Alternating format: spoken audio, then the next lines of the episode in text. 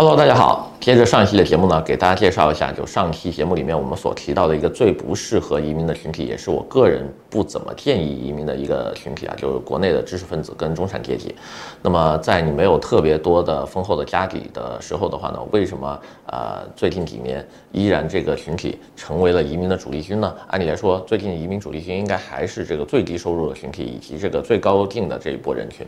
那么主要的原因呢，还是他背后的教育。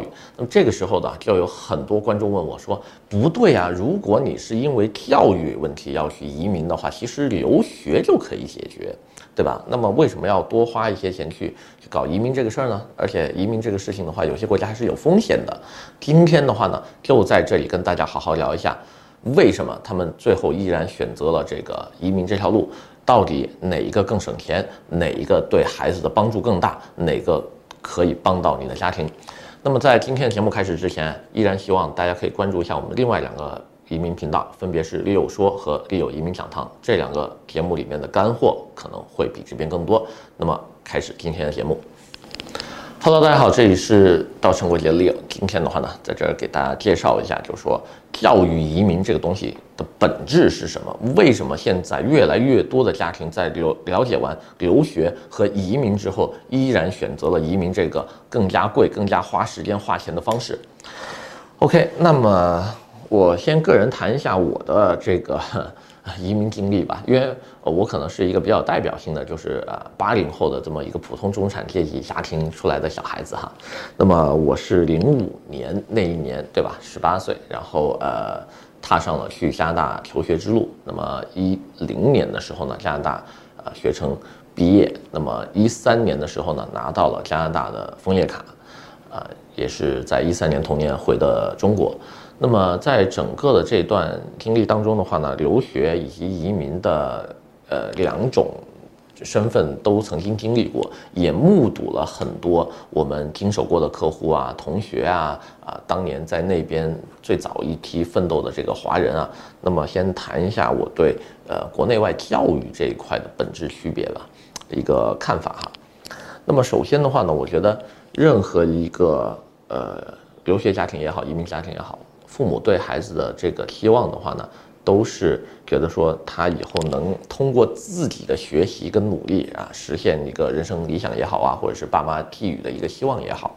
那么我把教育的话呢，就会分成以下这几个阶段哈，一共有四个阶段。我觉得一般的话呢，教育应该是从一个我不知道到我知道，我称之为第一阶段，就是你学会了什么，学懂了什么。第二个阶段的话呢，就是从我知道到我思考。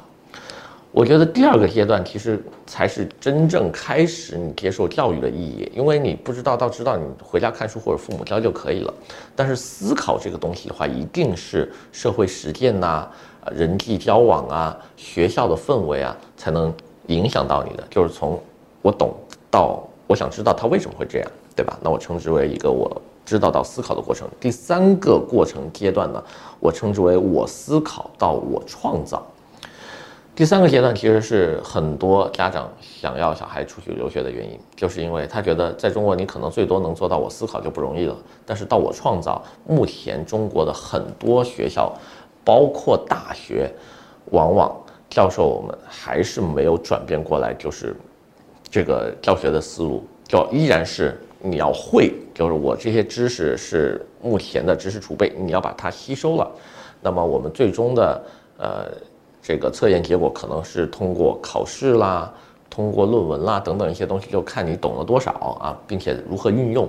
但是在我创造这一块的话，很少有一些呃学校啊，或者是这种毕业的呃这种要求啊，是要求你把目前的知识储备量再扩大一些，或者再扩宽一点，扩容我们现在整个社会应有的知识储备。那这个东西的话，我觉得呃西方人这边嗯。实事求是来说，他们确实走在我们的前面。那么第四个阶段的话呢，就是最终阶段的，从我创造到实现人生价值，或者是我叫实现梦想吧。那么这四个阶段，最终导致中产阶级家庭移民的是后面两个，就是说我要创造，我要实现人生理想。那么为什么他们会觉得说留学不能做到这一点，或者是在中国做不到呢？那我先根据中国目前的社会现象。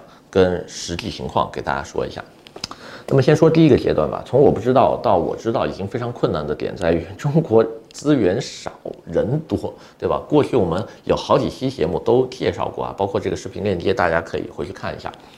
就中国的教育资源其实就是，对吧？两波小孩分蛋糕一样啊，国外的一波小孩可能是三四个小孩啊，分一个十十公斤大蛋糕。那么中国的现在教育环境是一百个小朋友分一个二三两的小蛋糕，对吧？因为教育资源确实是严重的供供给不足，那么这这样就会导致一个什么呢？就是说你学校就会开始五五分流啊。比如说现在我们的这个呃中考跟高考，对吧？它会有强制有一半的学生就要去读这个民办或者是这个技校了，就没有办法说大家都上这个呃本科，这个是很现实的。就中国改革开放到现在没有建多少新的大学出来，对吧？OK，那一个社会资源已经决定了很多人不可能从我不知道到我知道啊，当然农村地区就就不展开说了。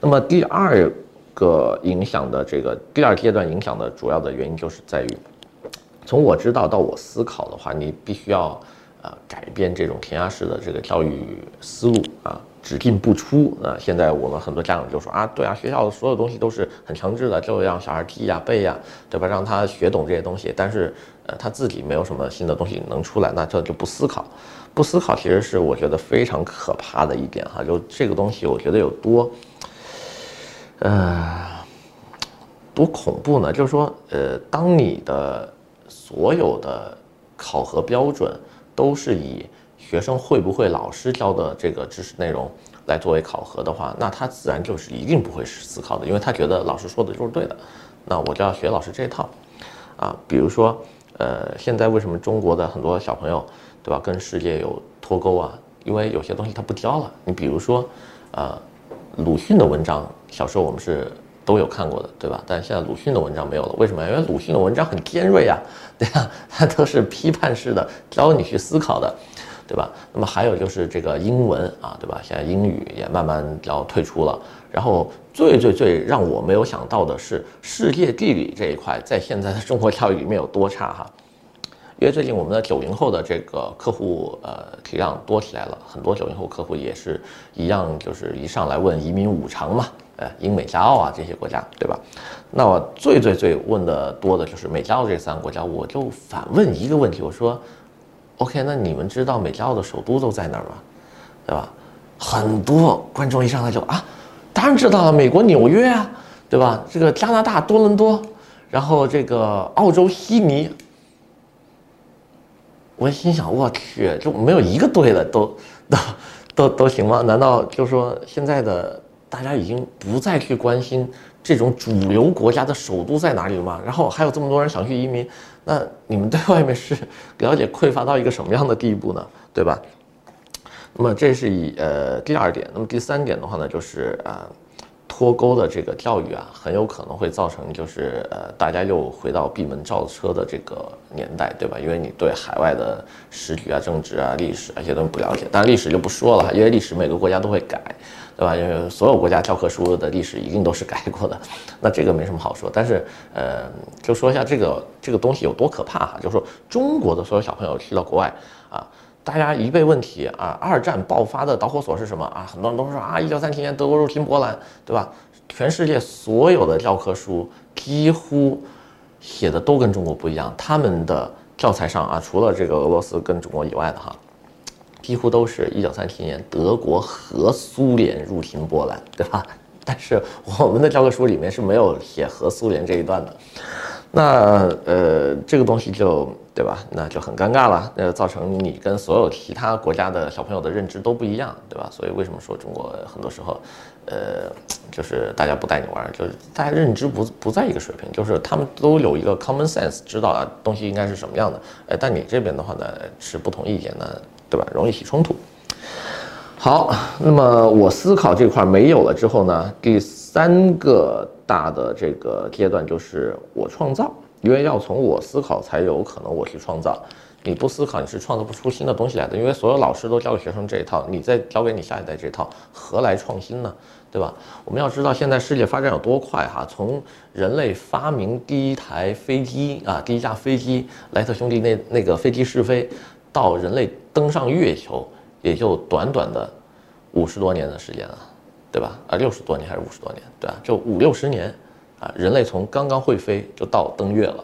那么现在的这个科技发展速度肯定是比以前更快的，对吧？那我们要想想如何在未来的这个世界的大潮流当中学会思考、学会创造。如果你没有这样的东西的话，就很可怕。那么举一个例子啊，说一下现在国内科研环境。哈哈，呃，严宁啊，这个普林斯顿的这个导师啊，清华的这个呃，等一下，他在清华读的硕嘛？对，清华的本科，然后普林斯顿的这个硕博，呃。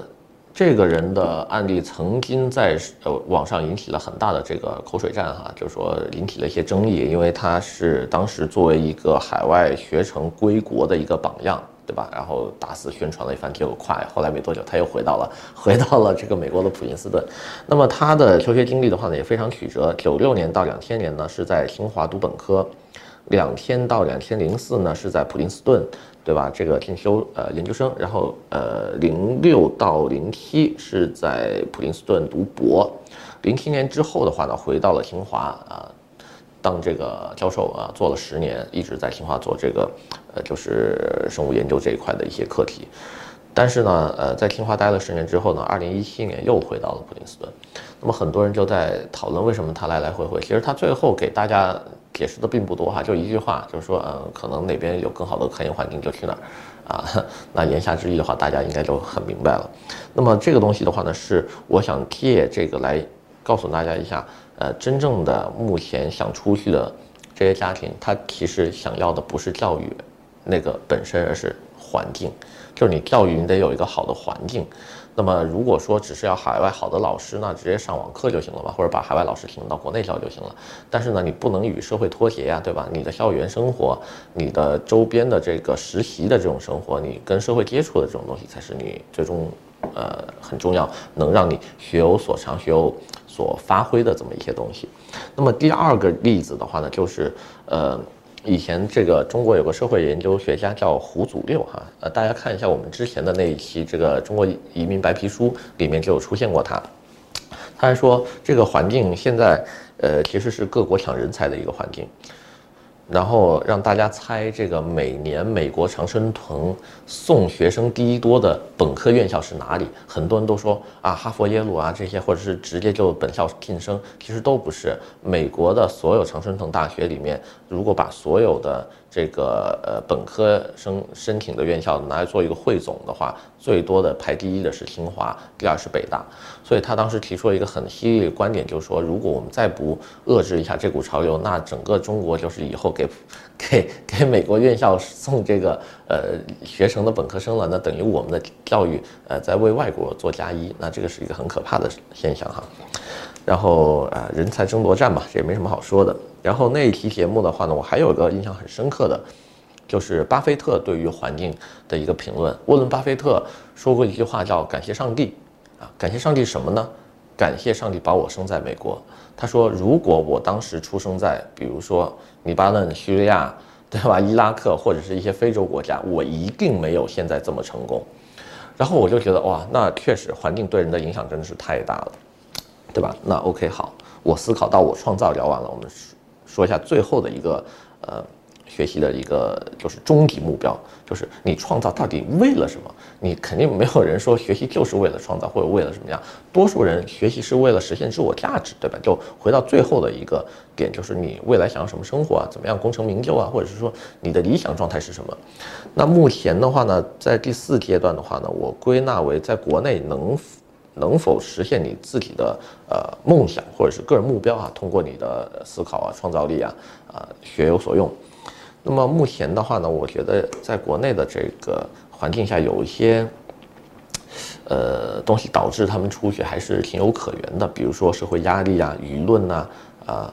然后周遭人对你的评价了，对吧？国内其实，呃，很多时候没有这么自由，并不是说有政府来限制你，而是大家有墨定俗成的一套社会伦理啊，或者道德。比如说你不生孩子，对吧？你怎么不生孩子呢？怎么不能不结婚呢？你怎么能同性恋呢？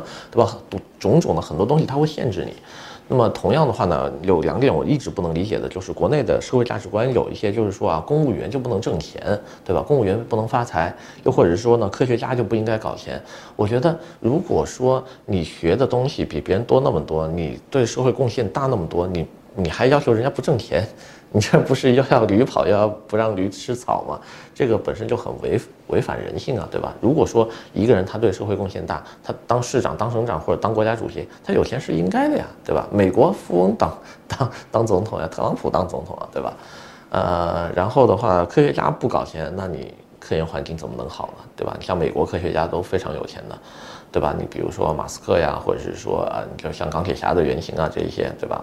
那呃，很多这样的一些人，他既然对社会贡献多，他就应该有钱，对吧？他炫富又怎么样了呢？